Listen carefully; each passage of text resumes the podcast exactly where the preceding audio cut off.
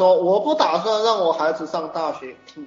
王老板你是千万富翁了对不对？你就让你孩子跟着跟着你学。你他妈一年赚不到赚赚赚了几个可怜的钱你还你还是让你孩子去上大学吧不要祸害你的孩子对吧？你的孩子上大学还可能有机会赚了很多钱跟着你赚不到多少钱那还得了？所以你提高你的收入啊以后你就不要让你的孩子去上大学。